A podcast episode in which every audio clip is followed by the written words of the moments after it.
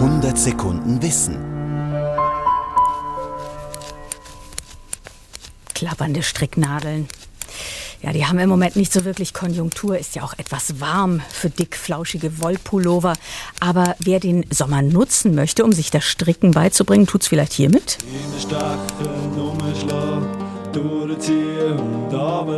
Der Reim der früheren Schweizer Band Subsonic, ideal geeignet für die Einsteiger-Lismete, die anfangs, also bis die Masche sitzt, doch ziemlich seltsame Muster aufweisen.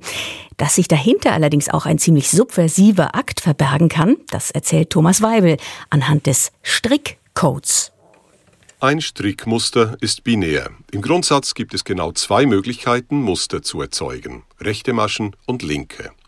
Rechts gestrickte Maschen sehen aus wie kleine Vs, links gestrickte dagegen wie Quer- oder Trennstriche. V oder Strich, 0 oder 1, wie das Morse-Alphabet mit seinen kurzen und langen Signalen, lässt sich auch das Stricken nutzen, um Buchstaben und Botschaften zu kodieren. Im Ersten Weltkrieg warb die französische Spionin Louise de Bettigny unter ihrem Tarnnamen Alice Dubois Strickerinnen an.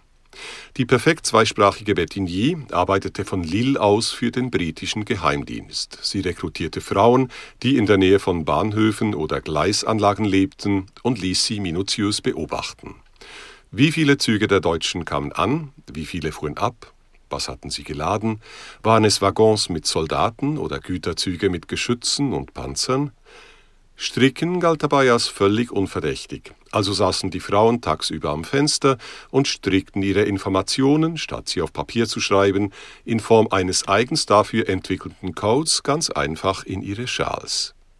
Eine Fallmasche stand für Truppentransporte, eine linke für Artilleriezüge und so weiter. Am Ende wurden die Stricksachen in die Geheimdienstzentrale geschmuggelt und die Muster verrieten den Agenten des MI6 die Truppenbewegungen des Feindes. Stricken als Spionage. Mit ihren eigenen Mitteln wollten sich die Briten später auf keinen Fall selbst schlagen lassen. Im Zweiten Weltkrieg war in Großbritannien das Verschicken von Strickanleitungen strengstens verboten